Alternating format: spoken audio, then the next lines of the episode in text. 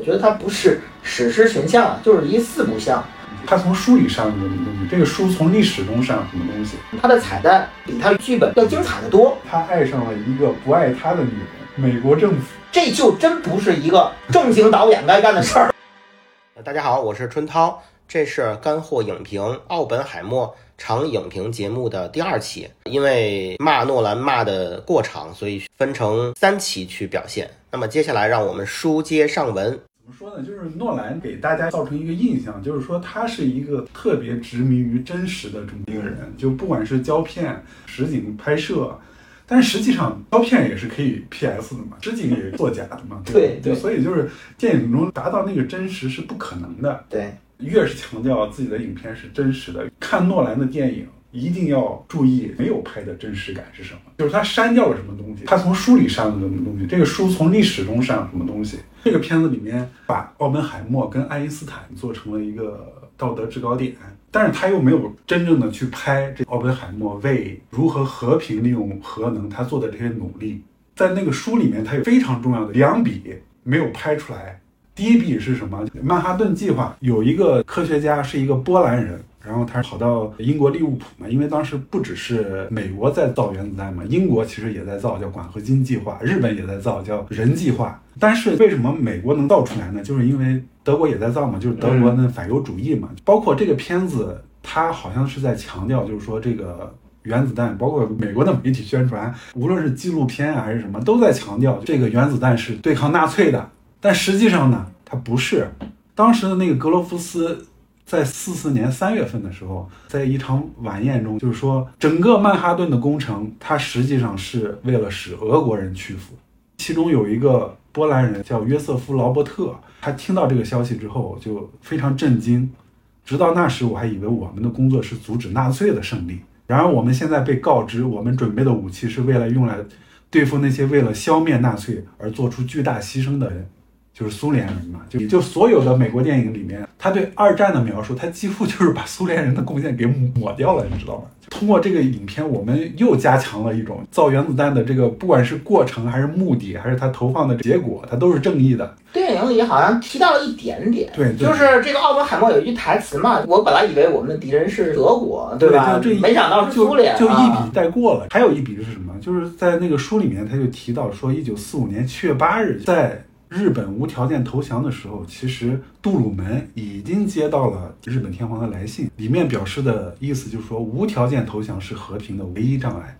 其实这个时候，日本已经在谈论投降这件事情了，就无论原子弹投不投，他都会投降。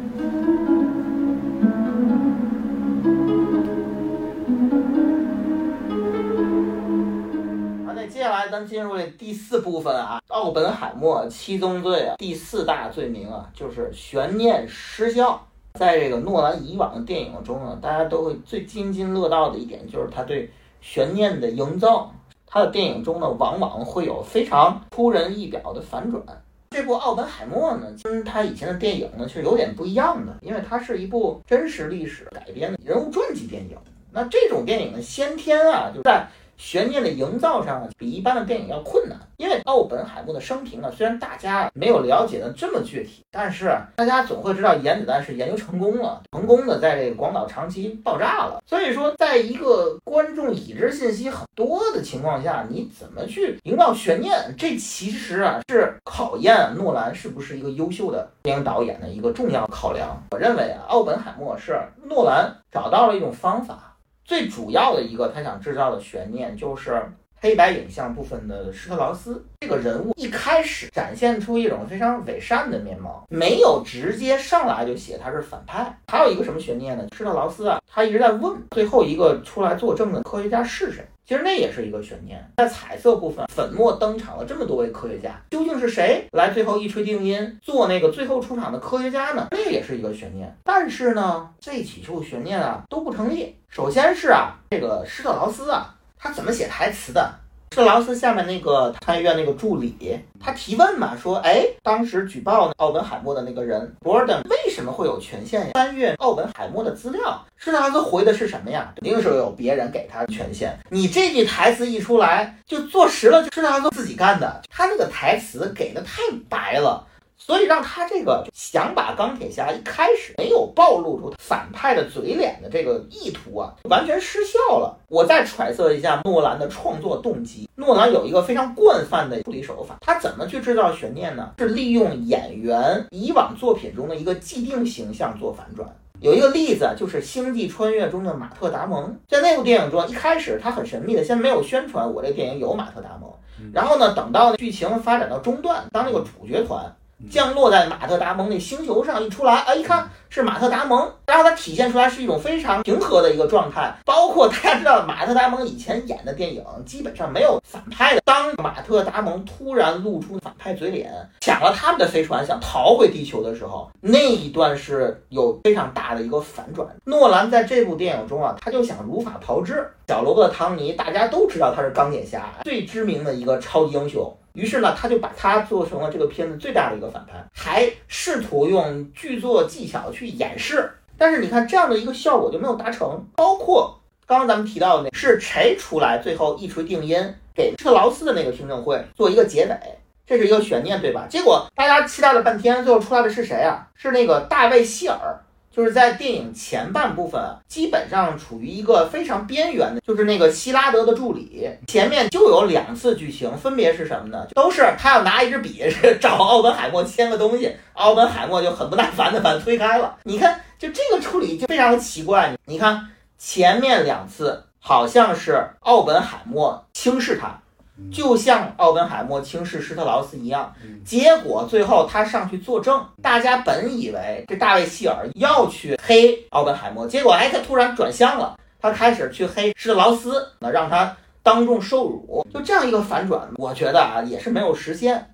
呃，我能理解大概的感受，就是说奥本海默这个人真的很重要，即便是当年一些。受他轻视，这样一些科学家最后依然愿意站出来为他平反，以德报怨。那么反过来体现出奥本海默这个人的重要性啊！但是你从动机逻辑上，这个完全没有写。就刚刚我们说到这个最后一个科学家，这饰演者是谁呀？拉米马雷克，他是演过什么呀？丹尼尔克雷格最后一部《零零七》的反派，而演这个真正反派的人反而是这个大英雄钢铁侠。诺兰现在的一些电影，当他没有办法去做一个很好的剧情反转的时候，他会习惯性的利用演员本人以前作品中的经典形象做反转，用观众的既定印象造成反转。就他的反转手法已经全靠彩蛋了，就是包括这个剧情反转中啊，有一些非常奇怪的部分，比如说啊，这里还有一个人物，Borden，就是施特劳斯。借那波登的手去举报奥本海默借刀杀人，可是我整个电影看下来，波登为什么会被施特劳斯利用？他对奥本海默是个什么态度？我不知道他是一个什么心态，他要去举报奥本海默。你知道中间还有一幕更让我混淆的一个信息是什么？在那个 AEC 圆桌会议上，那个波登其实出现过，他跟奥本海默有一个对话。他对话是什么呢？这个波登以前是一个飞行员，他坐在飞机里面看到了一幕什么景象？当年就看到了那个 V2 火箭发射的一个情形。他把这一幕讲给了奥本海默听，而奥本海默呢，因为他讲述的这个一个记忆，他自己就带入了自己的 PTSD。你看，在那个圆桌会议上，波顿的出现，它的作用不知道，他跟奥本海默有什么过节？不知道。最后，他坚定的怀疑奥本海默就是苏联间谍，来汇报给这个胡佛，什么仇什么怨啊！我再次揣测一下，诺兰，Borden 为什么会成为那个泼了奥本海默一身脏水的那样一个人？我只能继续按我刚刚说的那个逻辑，诺兰还是在用这个演员以前出演人物的形象去做文章，这是一种非常偷懒的编剧手法。对，就这个大卫·达斯马钱，对吧？他在《蝙蝠侠二》里面也是对，有扮演一个就是被那个双面人拷打的一个人物。就小丑不是中间有一幕装成警察嘛，在那个广场有一个仪式，他好像也是在里面。因为这个博尔顿的演员，他以前演过什么？DC 电影《X 特遣队》里面有一个波点人，那个波点人他的一个特殊技能是什么？把身上的很多光点发射出去。他喜欢啊泼人一身污点，我只能从这个角度去理解。我在这个整个电影的文本层面真的没有看出来这些人物他为什么会这么做，他的动机是什么，为什么会有这样的反转？你这些明明是很重要的关键的情节点，一带而过。因为他要讲述这么千头万绪的东西，所以反而在这种特别关键的剧情转折点上啊，包括人物的转折的心理、心态嗯这些地方，他都没有琢磨，就让人看的云里雾里。就我觉得最大的悬念还真的就是在于跟爱因斯坦那一段话，爱因斯坦说了什么，就是本片最大的一个悬念。那其他的像这种小的这种悬念感，就像类似于那种毒苹果啊之类的那种，就有点不值一提了。我觉得这个整个片子看下来是悬念感不是很强。也不是什么好话，这这这这这，你这黑的比我还严重。我是觉得他悬念没做好，你是认为根本就没有悬念，你是从根儿上就把它给刨了。怎么说呢？就是我不知道这悬念够不够。就是我一直还在 还在纠结于，就是那个爱因斯坦说了一句，哎，对你继续那个讲那个啊，就是我觉得那个悬念对我来说还是蛮大的，但是我觉得诺兰他对奥本海默与这个爱因斯坦的这个这个友情没有写，你知道吗？就是就一个头一个尾，其实我个人也很喜欢爱因斯坦和这个奥本海默的戏，对，就是我甚至觉得啊，就是你就像那个话剧《哥本哈根》一样，你就以他俩的戏作为主轴，串起奥本海默的平生，我认为非常好看。在这个电影里啊，他跟爱因斯坦其实大概就那么几次见面，对吧？一次是他去问问爱因斯坦说，我们这个研制出来这个，你是不是再帮我算一下，会不会最后我们这个计算最终无可避免的导致这个烧穿大气层毁灭世界？爱因斯坦就不给他算嘛，说咱俩算数都不好，对，你们那个能算准，对这个，而且大概的意思就是这也不是我的事儿，这是一次。还有一次呢，是那奥本海默在那个不公平的听证会之后，爱因斯坦就不知道从哪儿过来了。嗯然后就跟他说了一下，大概的意思就是说，我离开我原来那国家，就是因为那国家背叛了我。当你的国家对你不好的时候，你应该选择离开。包括最后咱们刚刚聊到爱因斯坦和奥本海默在湖边究竟那次对话说了什么？嗯，就是在那个原著小说里面，虽然它篇幅也不多，也是一笔带过，但是我觉得在应该在影片里面多着重写一下，因为这个是奥本海默表现出他更有人性的一部分，包括就是他嗯，经常给爱因斯坦送礼物，对，然后还给爱因斯坦就是家里装了一个天线，知道吗？他跟爱因斯坦的关系其实很有趣，对对对在某种意义上，他其实是颠覆了爱因斯坦的那套理论的人嘛。他中间其实跟那施特劳斯有一段对话，他觉得爱因斯坦那套过时了，对他们的之间的关系很有趣。对，很也很复杂。你这么多组非常精彩的人物关系，对，你不做，你知道他为什么不写爱因斯坦吗？因为爱因斯坦说了一句话，对奥本海默就是相当于一个盖棺定论式的一个话，就是说奥本海默的问题在于他爱上了一个不爱他的女人，美国政府哎，对，对对对对，就国爱你吗？美国爱你吗？对对这个就是政治不正确了吧，对吧？对对，这这就是诺兰的春秋笔法，就是你一定要关注他没有拍什么东西，或者说本来就放在那儿的东西，他为什么不拍？你这个回应四两拨千斤，真是。我只要说到诺兰一个是缺点，你就说他是故意没拍出来，这个我真的确实让我很难出招。爱因斯坦的戏就像你说的有人味儿，对对。他有氛围感，他们两个在一起有化学反应，对。我很喜欢他们的戏。对，他那啊个，调度是很漂亮，很漂亮，包括掉帽子，掉帽子，对对对对，帽子就是一个人的荣誉，就是一个人，没错没错，这场戏，它表面上它是一个非常生活化的场景，但是又意味深长。你看奥本海默跟爱因斯坦的戏在视听上，我认为拍的是好的。他第一场戏看到爱因斯坦是在什么时候？施特劳斯请他去办公室，他在办公室窗里面看到了爱因斯坦，是一个画框中的一个调度。后面是他走进爱因斯坦，包括他中间去找爱因斯坦问那个计算问题的时候，爱因斯坦是跟另外一个好友嘛？那段戏是在树林里发生的，包括湖边。你看奥本海默跟爱因斯坦之间的戏，导演故意让他们的每一次相遇都相对来说是在一个比较自然的环境中。嗯，他们全是在室外，这是一个什么意象呢？就是说不受束缚，而你看他室内的戏都是要表现出压迫感。尤其是最后一场不公平的审判戏，他是在一个非常逼仄的房间中，就是他跟爱因斯坦戏，我觉得比较好，但是他没有写透，很可惜啊。除了你说的，他需要春秋笔法去让整个这个政治倾向不要太过激。还有一点，他为什么没有主要以这个爱因斯坦和奥本海默的这个关系作为主轴？因为如果这样做，就太像哥本哈根了。诺兰。他不想重复别人，但是他自己也没做好。然后咱们回到悬念营造啊，虽然啊我骂了这么多诺兰啊，说他这个悬念完全无效，但是这部电影中有一个最大的亮点是关于悬念的。这个悬念呢不是纯通过视觉，而是通过听觉来呈现的。在这个电影中反复出现很多次的，在奥本海默颅内的那个声音，有一点点像铁蹄声。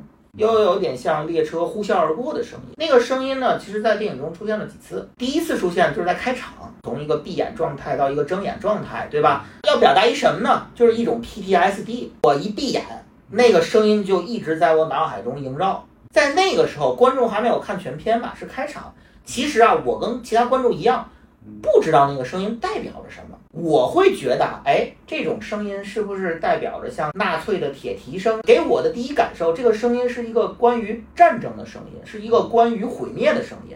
哎，再往后走，有关于穷，就是他那个情人死亡的部分，他又出现了这个声音，在那个 AEC 圆桌会议的那个期的附近，包括在那场会议中，刚刚我们谈到了 Borden 跟奥本海默见面的时候，奥本海默脑海中也出现了这个声音。随着这个声音的进展，诺兰加入了视觉，好像给观众一种假象，中间出现跺脚的画面配合这个声音。我当时的以为可能印证了我的观点，这是不是那种狂热的纳粹分子那种关于战争的声音？但是直到原子弹爆炸成功了，他进入到那个礼堂底下，那些人其实都是科学家或者科学家的家属，在一起为奥本海默庆祝。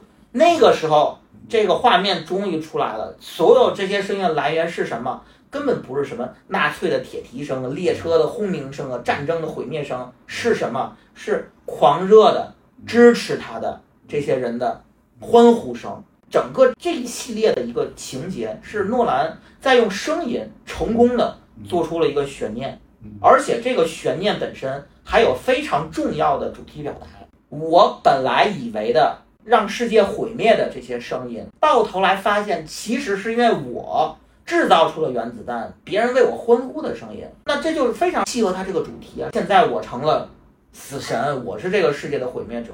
就是他用这样一系列这个视听，尤其是听觉上的调度，这是我在这整个电影中看到的为数不多的视听方面的亮点。他这个处理让我想到了一部老电影《歌厅》，也叫《酒店》，是一部歌舞片。它是从德国的视角去讲，在二战还没有爆发，德国那个纳粹分子逐渐露头那个时期的一个电影。那个电影当年打败了《教父》，赢下了奥斯卡最佳导演奖。它那里面就有一段情节，跟这个在精神上是有共通的地方。很多那个德国的青年，在一个类似于像野餐一样的室外环境中，有一个人开始站起来唱歌，然后更多人站起来去附和他。本来是一个青春洋溢的一个质感。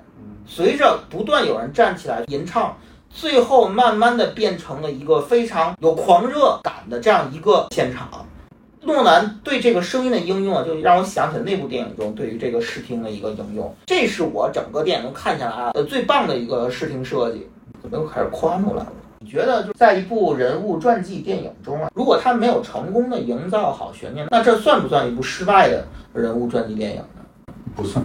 因为人物传记，它没有悬念也可以。但是我更喜欢你刚刚说的那个，其实它的悬念并不一定是试爆成功没成功，对吧？这个不构成悬念。最大的悬念就是他跟爱因斯坦说了什么，我很关心这件事情。悬念在人物传记片里面，那个悬念就是我觉得应该更内心。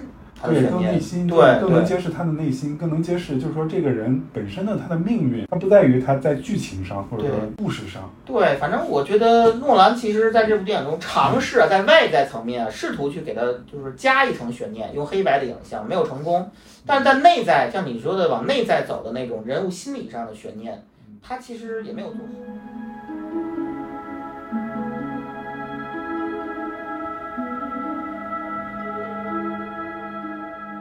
接下来我说一下这期节目的第五个部分啊，就是奥本海默第五宗罪——人物失败。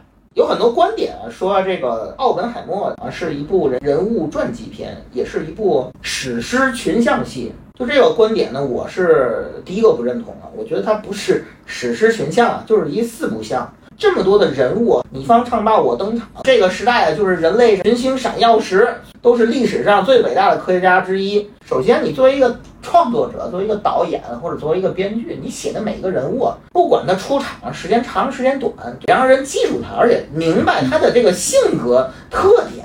我认为诺兰呢不屑于哪种形式呢？像那个咱们国产的主旋律电影《建国大业》一样，出一个人物就打一字幕，有助于你理解。诺兰呢显然是不屑于这样。可是诺兰又没有能力让每一个出场的人物都能立住，你要靠看完电影后去恶补一些资料才能明白。举一个例子啊，这里面有一段戏是奥本海默在实验室，突然来了两个人，有一个人呢叫布什，但不是那个后面那个总统布什啊，也是当时曼哈顿计划的一个管理者。哎，他看到那个布什之后啊，两个人那状态就很奇怪，然后音乐也变调了，他还没有太搭理那个布什。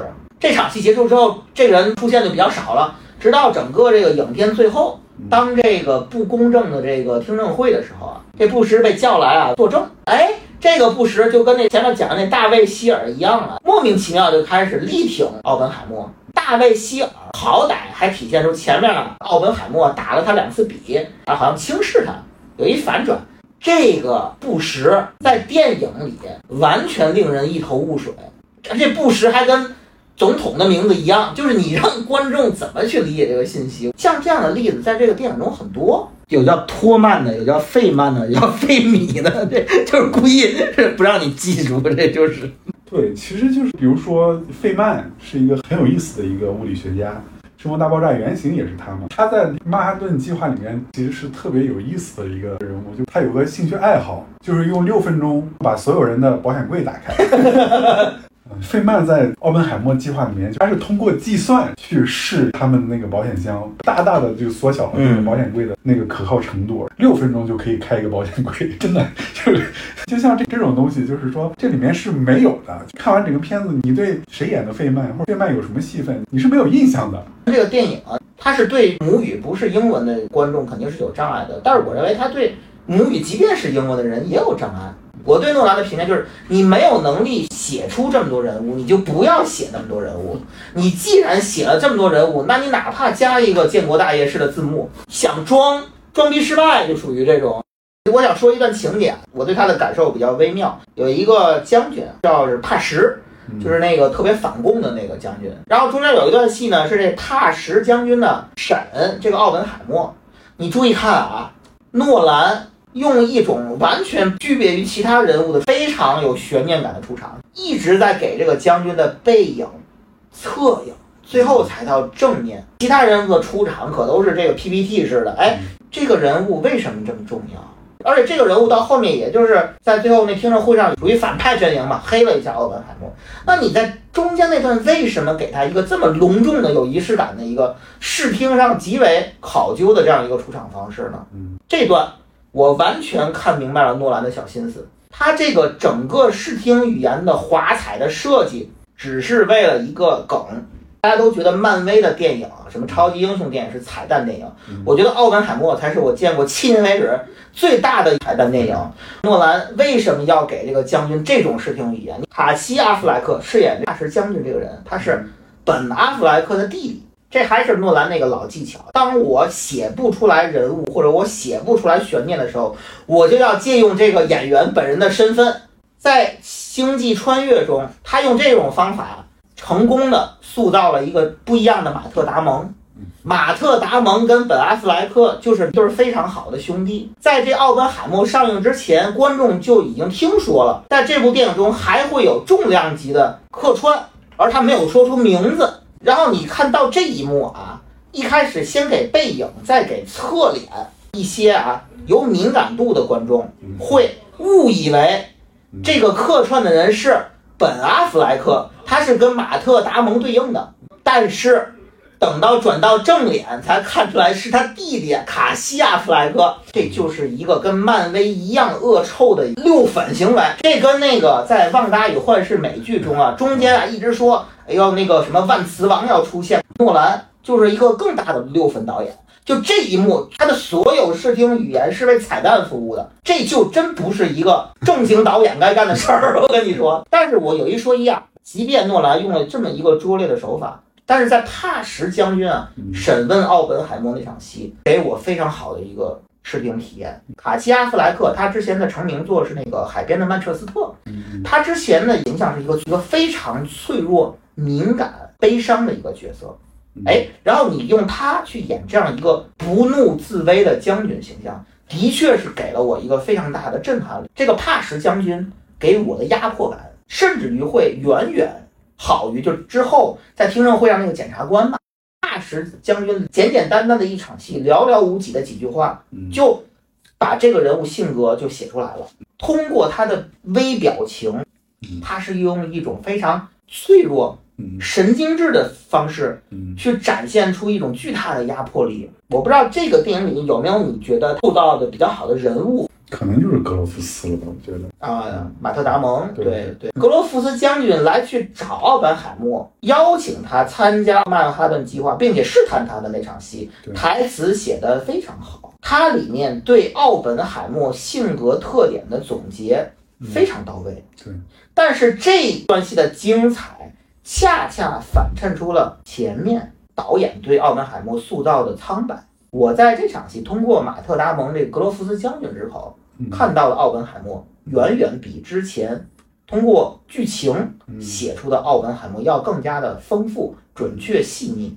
他前面奥本海默也很细腻，但是你很难说诺兰对奥本海默这个人是认同的。就前面的奥本海默，他虽然很天才，但是又有一些轻浮，又有一些虚荣，又有一些小聪明，对自己的智商有很高的优越感的这么一个人，对，有点自负，会有点讨厌，你知道吗？他他这样塑造的这个奥本海默，嗯，对，就是奥本海默这个人在这里面，他你不能说他不真实，因为他把这个阴影给你做出来了，嗯，所以你觉得他真实，但是这个里面唯一一个没有阴影的人是谁呀？反而是军方的那个代表，马特达蒙吗？马特达蒙，格罗夫斯，对，格罗夫斯，格罗夫斯，你反而会觉得这个人特别正面，就是非常正。对，哎，这个就回到这个诺兰的春秋笔法了。哎，他这么黑这个军方啊，政府，但是你反观整个这个戏里，哎，最正直 或者说最没有太多污点的一个人，反而是这个格罗夫斯将军。他中间有一幕印象很深，就是那个将军啊，他不是因为进度问题对那个一个科学家发火吗？那科学家急了，说我不在你这干了，对吧？走了。然后那个奥本海默就很生气嘛，他就说这个你让他走了，你不怕他泄密吗？然后格罗夫斯将军说，那我就杀了他。然后奥本海默就震惊在那儿。然后格罗夫斯将军说，没有开玩笑的，这就是一个典型的春秋笔法，对，就把这么重的一个东西，诺兰就这样带过去了。这个值得很多国产主旋律导演学习的一段戏啊。从这个角度来讲，诺兰真的是很聪明，他把这个变成了一个包袱。对，很自然，包括他最后的处理，那马特·达蒙也是在那个听证会上去支持了奥本海默嘛。对，就是我觉得你看完奥本海默这个电影之后，应该想两个问题，就是第一，奥本海默是一个什么样的人？嗯。第二，你同情奥本海默吗？看完这个电影，我不知道奥本海默是一个什么样的人，然后同不同情他，就是按理来说我应该同情他，但是这个导演最后让我看的非常模糊。对，就是。诺兰对奥本海默的塑造，他虽然是第一人称去写，但是你很难就真正进入这个人的内心。你光靠这些花里胡哨的这些，我觉得你现在说的比我还狠。对，就你就感觉，如果是美国人看这片儿，不管政治立场是民主党还是共和党。他都有自己的解读方向。你如果是共和党的，你根据诺兰放出来的这些信息，包括他跟共产党员的这些关系，他让妻子去收房单儿，那也像是一个暗号一样，就是说，可能共和党人他就不会把奥本海默当成一个特别忠贞的一个爱国者，他就是有嫌疑的。就是诺兰把这个嫌疑他还是拍出来的。看完整部电影，其实你会对。奥本海默这个人物，尤其是他的政治倾向，就其实是有点模糊的。对，你说他是不是像他所说的一样？就是我其实不倾向于任何一个政治立场，对吧？我只是欣赏他，但是我不会加入他。就还是说这只是他的一个托词？其实看完这部电影，依然没有给你一个明确的答案。我看豆瓣上网友有有一条短评，他写的非常好，就是说奥本海默肯定不是一个共产主义者。当他的弟弟弗兰克带着一个女服务员的女朋友来见奥本海默的时候，对对对奥本海默连正眼都不看他一眼。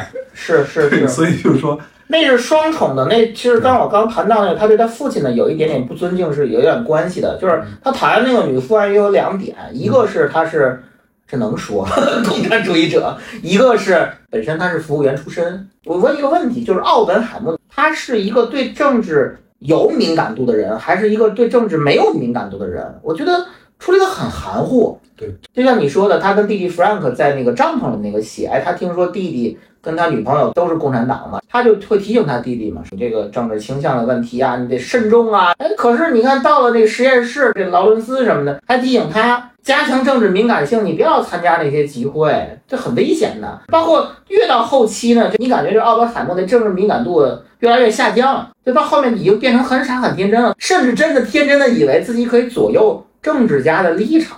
你在改编他的时候，你把他少年的创伤给他删了，你又把他塑造成一个稍微有点轻浮，让人觉得有点挺傲慢的啊，对，就是你 你会让人觉得活该他被那个 石头死整，对对吧？对，啊，就是他又不是一个称职的父亲，他有闪光的地方，把奥本海默塑造成一个优秀的项目总监，哎对，就是什么科学家适合干什么事情，一个萝卜一个坑。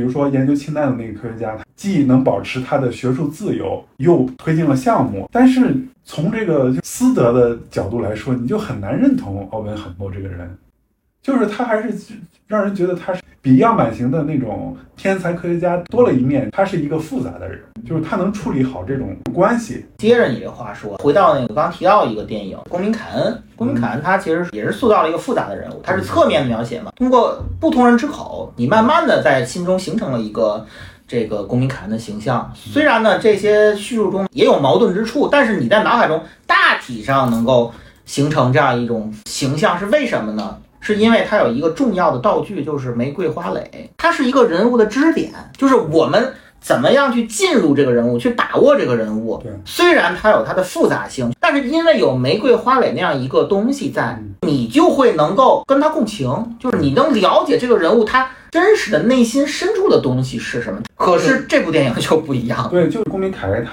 复杂的人，他有一个脆弱的、纯洁的、对童年回忆的这么一个美好的，就是让人你那些东西，复杂性和多面性是都可以通过玫瑰花蕾这个内因去解释的，它是一个点，它可以连起这些线，对，所以你那个人物的复杂，我是能理解的。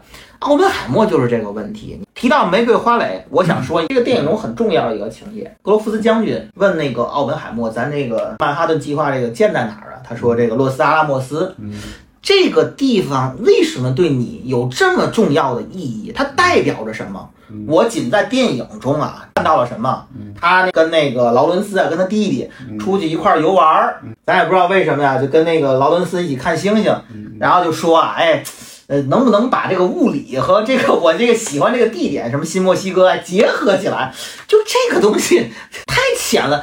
在小说里啊，其实他他是这么描述的，等于诺兰没有去写这段戏。对对，就是小说里啊，这个奥本海默这人呢，他在童年少年时期啊，他是有一定性压抑的。就是穷骂他那句话，就说白了，他因为啊，就是说没有满足他的性欲，导致了他在很长一段时间内的抑郁。而他怎么解决这个问题，是靠一些游历，比如说游历到这个洛斯阿拉莫斯，有一段艳遇，然后哎，反而释放了他。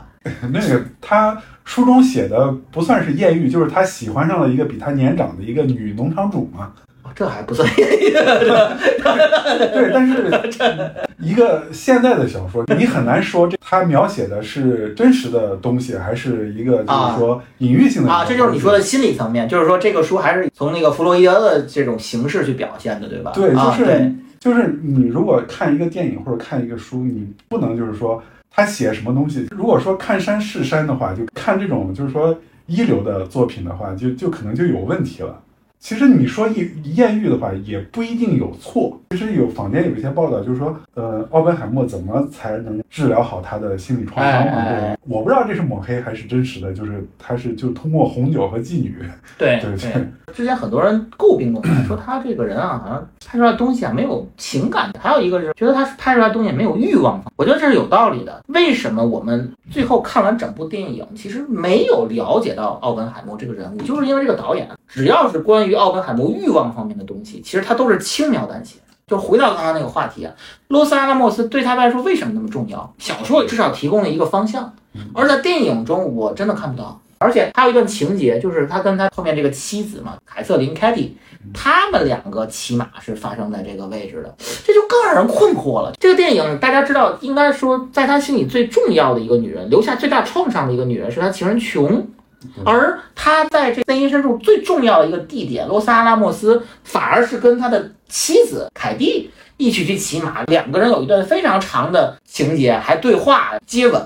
就这个表达是什么意思呢？确实就是我觉得就他有点含糊，他这点对琼塔图洛克这个啊，人物的描写，他是非常的，就是说春秋笔法。对，非常对，我觉得你该说这个词儿了。我觉得 对，就是因为在那个现实生活中，琼他不仅是一个共产党员，他本身的一个现实的身份，他是一个护士。但是呢，在诺兰的处理里面，你会觉得这他好像还有一个心理学的一个，呃，对他有一个对对有有一个心理学他的他其实也是一个专业人士对。但是你去看奥本海默去参加这个共产党的集会的时候，你会觉得他就像六七十年代那种就中产家庭，然后大家去喝个酒，然后去乱搞一下那种场景一样。对，就对对就像那种氛围。对。咱们去回到这个奥本海默本人身上，我不知道他为什么选择这个地方，而且我还不知道什么。嗯，在核爆试验成功的那无声的那一刻，他看到那个白光，他脑子里想的是什么？我不知道。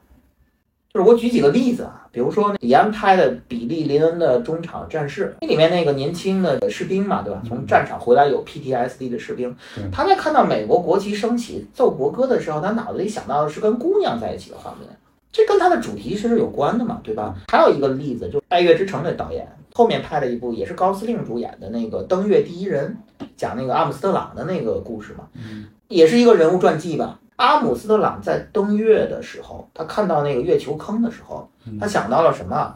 他其实是把女儿的一个小纪念品扔了进去。就是这些导演在处理人物啊，在某一个重大的关键的情节的一个地方，嗯，他会描写他内心深处真正的一个对，很细腻的东西，对，给他一个落点，给一个落点，观众可以共情。对，对吧嗯？这是一导演最需要完成的东西。对，恰恰在奥本海默里面宣传了很多年啊，这个核爆怎么精彩，实拍什么的。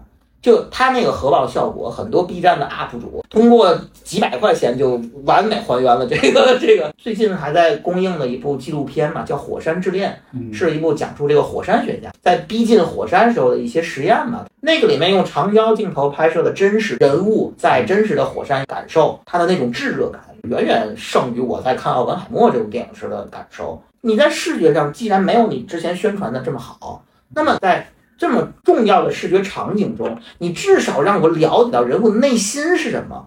再举个例子，我在看科幻片《银翼杀手》二零四九的时候，嗯还是高司令啊，咱就嗯逮着高司令薅，就是因为这个高司令本身他这个丧逼脸就没有什么表情，所以导演就很重要。你看《银翼杀手》二零四九，高潮的一幕是什么呢？是就这个主角他那个 AI 女友已经死了嗯，然后他在一个场景里面看到一个巨大化的他之前那个死去的女友的一个影像，因为他的女友就是一个贩卖的商品嘛嗯，他看到一个巨大的影像，嗯那是他一个重大的转折点。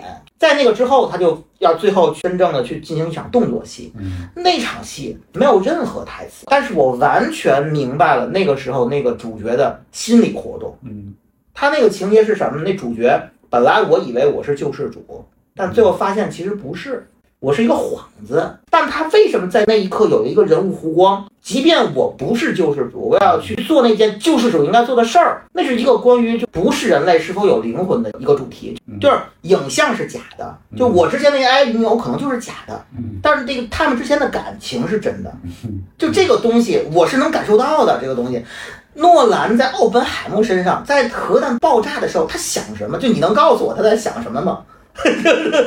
这你能不能告诉我？就我也很想知道。核弹爆炸之后，像我刚刚说到那场戏，他回到礼堂，我知道他在想什么。可是，在那一刻，我真的不知道。我觉得这太重要了。你三个小时嗯，没讲这事儿，这么重要的一个事儿，是这个人物啊，对吧？你看我说了几个重要点，对吧？为什么把地点选在这儿？为什么核爆的时候他在想什么，对吧？包括我看的最迷惑的一段戏，就是当他在这个核爆成功之后嘛，包括日本被轰炸之后嘛，他开始突然转变了，就是从一开始不签字，不去跟科学家签字，不去反对这个原子弹，到最后变成了一个坚决反对氢弹这样一个人物。就是他人物弧光是怎么转变的？就那一段非常复杂。有他跟这个格罗夫斯将军的交流，有他跟泰勒的交流，甚至于在最后不公平的庭审那段戏，我真的一度啊，就站在了那个检察官的视角，我也不知道你为什么就这几年你突然就转变了，从一个这没有道德隐忧的人，变成了一个这么道德卫士的人。包括咱刚谈到那个爱国者的那个事情，呃，爱因斯坦就就就跟他说嘛，对吧？当你国家背叛了你，你怎么做？他说我我他妈这么爱这个国家，这到底是一个什么样的人物啊？我我真的这说实话，我二刷让我更加困惑了。对他有些内容他处理的不够，处理不够的这些事情，反而恰恰是这个奥本海默的良知跟闪光点。就包括你说他为什么会由制造原子弹到反对氢弹，对他把这个东西就一笔带过，就在那个讲台上就看到台下的观众，比如说看到一个尸体。这样一下就过去了，但是就是这个太轻了，就奥本海默承受了更多的东西，你 你这样做就有点太，就等于是诺兰在说奥本海默真的承受了很多，懂的都懂，就是属于这种，对，你就想去吧。这我真的觉得不是一个优秀的电影导演应该做的事。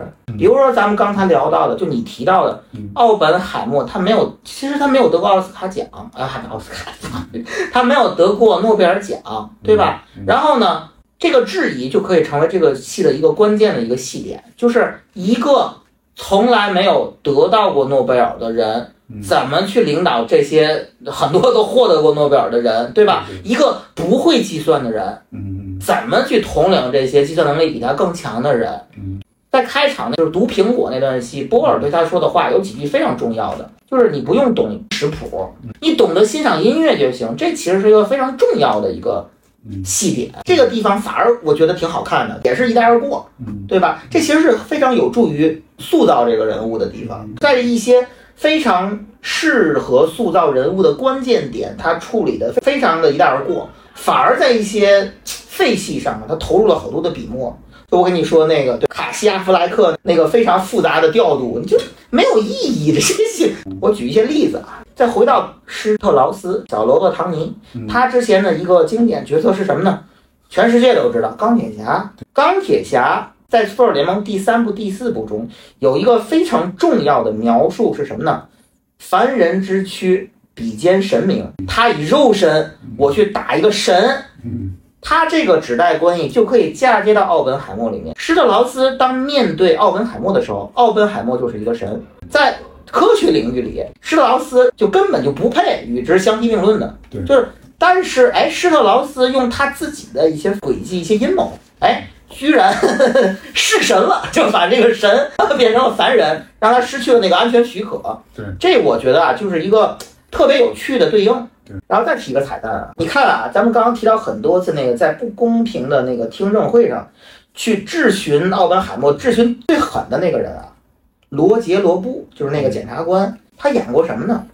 《终结者》第五部反派，在《终结者》第五部里啊，他饰演的是一个纳米机器人。其实，终结者反派的一个身份，就是正好对应了这个刁钻的、无理取闹的这样一个检察官这样一个反派形象。而刚才咱们提到那个施特劳斯有一个手下，就是他那参议院的那个小手下，是这个诺兰导演的嘴替。这个人演过什么呢？这个人演过《星球大战》一个番外的电影，叫《游侠索罗》。他演的就是当年哈里森福特扮演的那个汉索罗。为什么要用一个演过汉索罗的人演？就是让他当一次游侠，见义勇为，就路见不平拔刀相助。他最后隔空替奥本海默出了个气，诛心了一下那个施特劳斯。这个电影里啊，真的是有太多太多的这个彩蛋了，包括诺兰自己的彩蛋。诺兰这里还埋了好多自我彩蛋，比如说这个波尔的饰演者是谁？他不就是这个他他前一部电影这个《信条》里那大反派嘛？到最后高潮就是说我自己死了，整个世界跟我一起毁灭。哎，这部电影中啊，就是反用了那个形象，就是说我其实恰恰是另外一种人。嗯我不希望通过我的帮助，嗯然后导致这个世界毁灭。我觉得就方方面面角度来讲，他就是个彩蛋导演。奥本海默就是一部彩蛋电影啊，他的彩蛋就比他原本剧本中的人物塑造要精彩的多。这就是这期《奥本海默》中的节目内容。感谢收听本期干货影评，《奥本海默下》将于近日尽快上线，敬请期待。干货影评于各大播客平台均可在线搜索收听。除了以零零一、零零二编号类推的月更影评长节目以外，干货影评也会每月更新一些时效性更强的以零零零编号的院线电影短音频节目。希望各位听友点赞、收藏、转发、评论、打赏，你们的每个小小支持或大大的不支持，都会是我们更新的巨大动力。